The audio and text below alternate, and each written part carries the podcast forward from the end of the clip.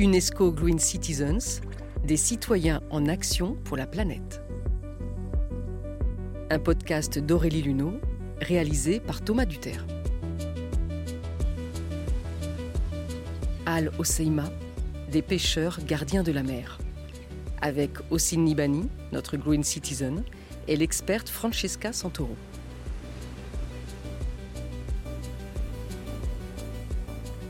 Dans le projet d'Al-Sima, je suis euh, président de l'association Agir. C'est une association que j'ai fondée en 2008. C'est une association de gestion intégrée des ressources. Donc, euh, en travaillant sur les balbuzards, j'étais mes ambassadeurs vis-à-vis des pêcheurs. Parce que les pêcheurs du parc national vénèrent cet aigle, il l'appelle le boss, Raïs, parce qu'il ne peut pas pêcher comme lui.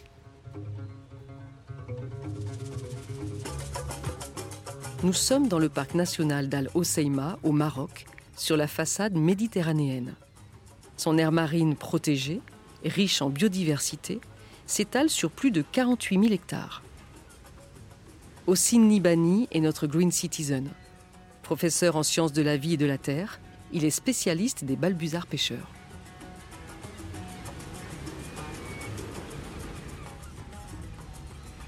Je suis né à Fès, mais j'ai été affecté comme professeur euh, SVT des 87. C'est comme ça que j'ai découvert euh, le parc national d'Al Hassima.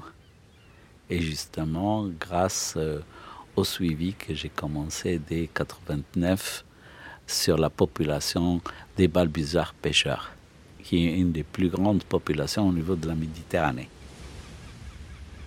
C'est un aigle, il est ichthyovore, c'est-à-dire qu'il euh, se nourrit exclusivement de poissons. Ils ont un torse blanc.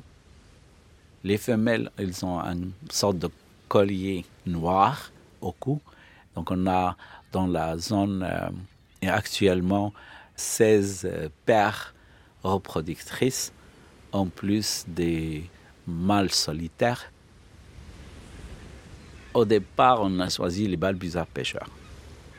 D'abord parce qu'il avait ce lien anthropologique avec les gens, et donc ce qui nous a aidés, parce qu'on a fait plusieurs formations pour une grande population des pêcheurs, et ils ont compris qu'ils ont le même destin que ces balbuzards.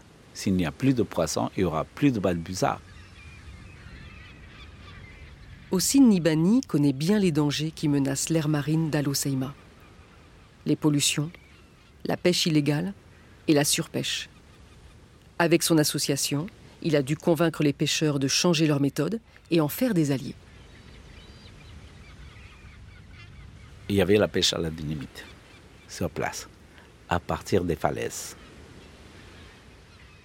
Une bonne partie des pêcheurs étaient devenus manchots. Ils ont perdu une main. Donc c'est à la fois dramatique dans le sens où les pêcheurs se mettent en danger et en plus, par la suite, il n'y a plus de poissons. Un seul poisson peut pondre jusqu'à un million d'œufs. Et donc, si on arrive à une petite règle de laisser tous les petits poissons sans les pêcher pour qu'ils redeviennent adultes, c'est une ferme d'aquaculture et de pisciculture à mer ouverte. Donc déjà quand on a éliminé la pêche à la dynamite, ils se sont rendus compte que la ressource a été récupérée. Ils n'étaient pas tous d'accord. Mais après la récupération de la biomasse, ils sont revenus nous dire, vous aviez raison. La première étape franchie, il restait à impliquer durablement les pêcheurs et leurs familles dans un nouveau modèle économique plus vertueux. On a créé un fan trust, nous-mêmes. Et ça permet aux pêcheurs, quand il n'a pas d'argent pour acheter l'équipement, les engins de pêche, réparer le bateau, il prend sur Agir un fonds remboursable mais sans intérêt. D'ailleurs, le fonds il a financé des engins de pêche fabriqués par les femmes de pêcheurs. Et ce sont des engins de pêche biodégradables à base de jonc, la plante. Et donc, les femmes fabriquent ces nasses. L'implication des femmes, c'est essentiel. Parce que dans les montagnes de Rif, les femmes ne sortent pas aussi facilement.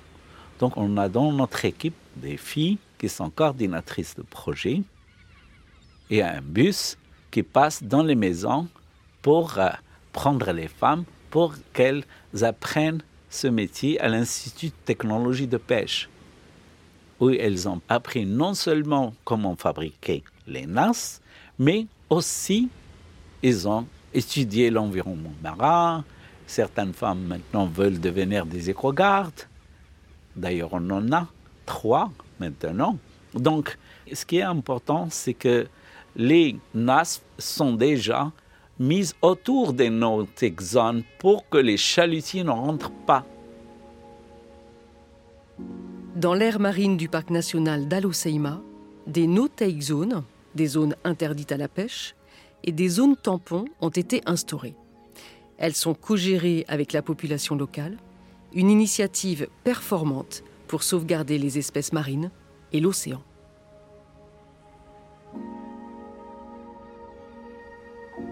This uh, planet is called planet Earth, but actually it should Cette be called planète s'appelle la planète Terre, mais elle devrait s'appeler la planète Océan. Et il y avait euh, déjà quelqu'un qui euh, regardait en fait euh, la Terre vue euh, de l'espace hein, et qui disait à quel point cette appellation était inappropriée puisque l'océan est extrêmement important pour d'abord le climat et jusqu'à aujourd'hui euh, c'était euh, ce qui permettait en fait de réduire l'impact du changement climatique parce que l'océan euh, absorbe euh, 93% pratiquement de, des excès de chaleur et c'est donc grâce aux océans que nous n'avons pas encore subi en fait un impact fort de changement climatique hein, et ça change parce que la capacité de l'océan euh, à réduire tous ces effets euh, est effectivement en réduction. L'océan est plein d'énergie et cette énergie euh, doit être dissipée et c'est ce qui arrive avec des événements extrêmes comme les tornades, les ouragans et on en voit de plus en plus.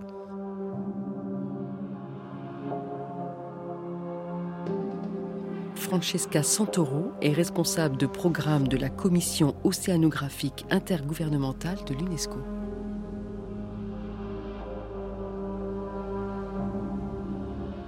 The ocean is still largely L'océan est encore euh, grandement euh, inexploité. Euh, on a cartographié environ euh, 25% des fonds marins et on a encore beaucoup de choses à faire.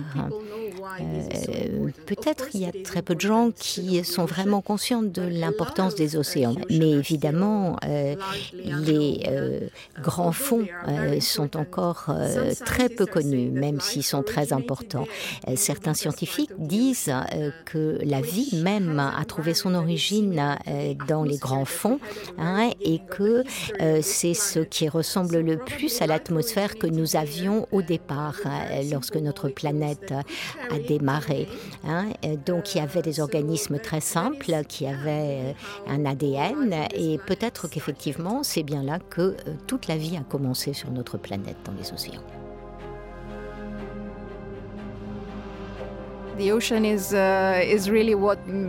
L'océan, c'est ce qui nous aide à vivre euh, sur cette planète. Ça nous donne l'oxygène. On pense toujours aux forêts, à l'Amazonie quand on pense à l'oxygène, mais en fait, hein, c'est l'océan. Entre 50 et 80% de l'oxygène produite sur la Terre l'est euh, dans l'océan. Il y a même une petite bactérie qui, euh, toute seule, produit 20% de l'oxygène de notre planète. Euh, donc, euh, si on respire, c'est aussi grâce à l'océan.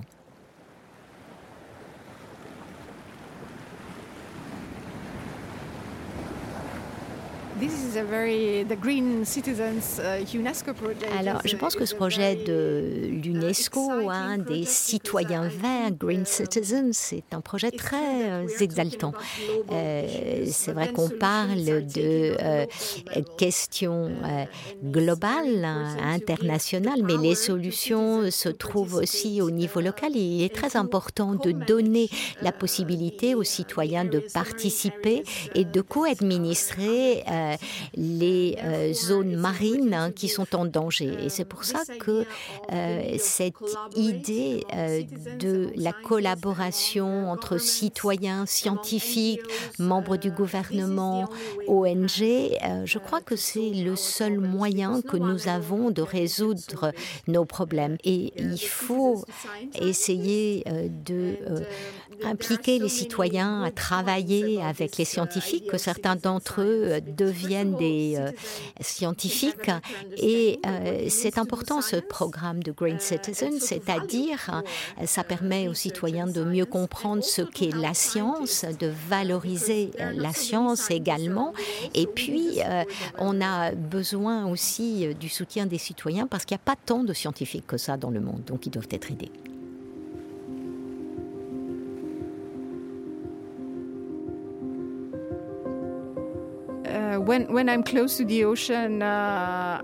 Quand je suis près de l'océan, j'ai un très grand sentiment de liberté euh, et de d'appartenance. J'ai le sentiment d'appartenir à, l'océan, euh, de ce lieu d'où vient l'énergie de cette planète. Je m'en sens proche et j'ai le sentiment d'en faire partie.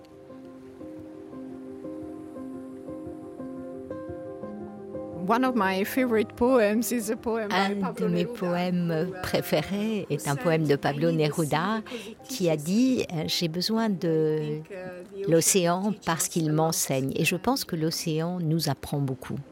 Il nous apprend euh, cette interconnexion. Dans le monde où nous vivons, nous voyons malheureusement beaucoup de conflits, beaucoup de nationalisme, et des gens qui se replient sur eux-mêmes au lieu de se sentir comme appartenant à une communauté. Donc je dirais que c'est la leçon que j'ai appris de l'océan.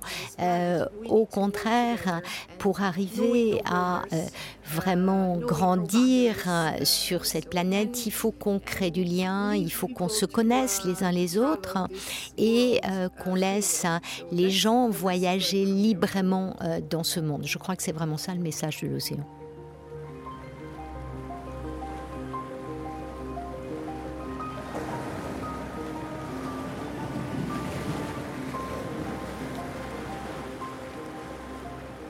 C'était UNESCO Green Citizens, un podcast d'Aurélie Luneau, réalisé par Thomas Duterre et produit par le studio Radio France en partenariat avec l'UNESCO et la fondation Chlorane Botanical Foundation. Traduction Pascal Fougère. Prise de son Delphine Baudet et Antoine Aspel. Mixage Manon Houssin.